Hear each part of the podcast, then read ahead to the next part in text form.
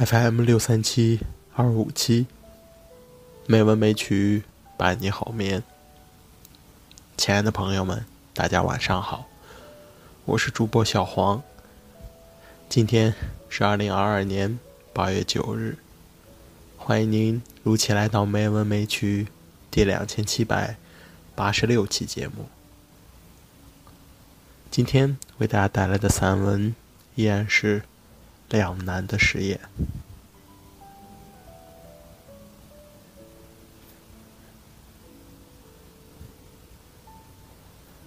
但是问题终究冒出来了。就像一个家庭，家长认真治家，家产平均分配，人人无需担忧，看似敦睦祥和，令人羡慕。却滋长了内在的惰性，减损了对外的活力，可谓阖家安康，而家道不振。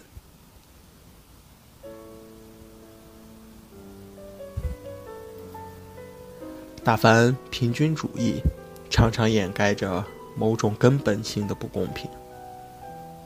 例如，一九七零年到一九七一年，瑞典国营企业里的高薪阶层。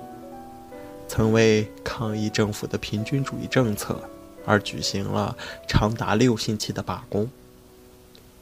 高福利、高税收所带来的生产成本提高、竞争能力降低、大批资金外流，则以一种无声的方式天天在发生。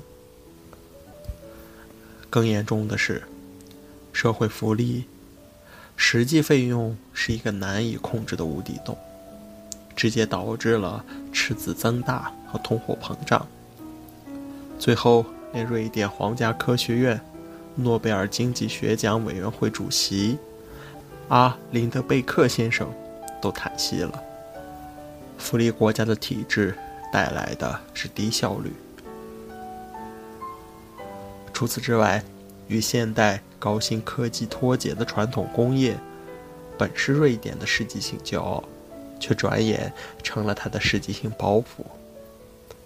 传统工业的生产费用越来越高，国营企业的无效开支越来越大，结果效益倒退，失业增加。失业有福利保证，但福利却无法阻止清退。应该有一批富有冒险精神的闯将来重整局面。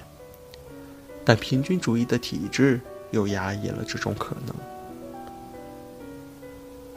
于是，一场静悄悄的衰退，暴露了瑞典社会经济体制骨子里的毛病。几十年前，西方新闻界和经济学界喜欢把瑞典的社会经济体制说成是。介乎资本主义和社会主义之间的中间道路。现在世界局势发生变化，人们不再认为有设定这种中间道路的必要。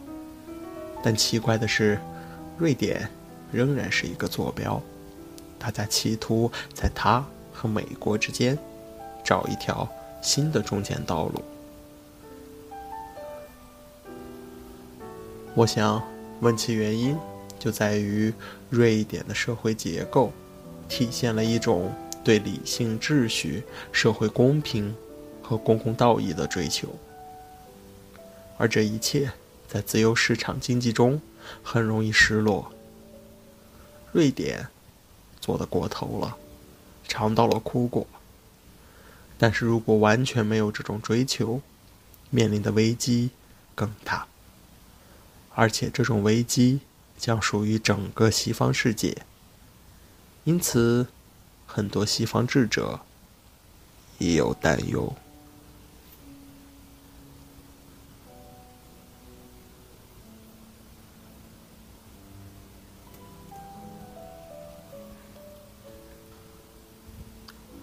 今天的配乐是肖邦的钢琴曲，希望这优美的音乐能够伴你好眠。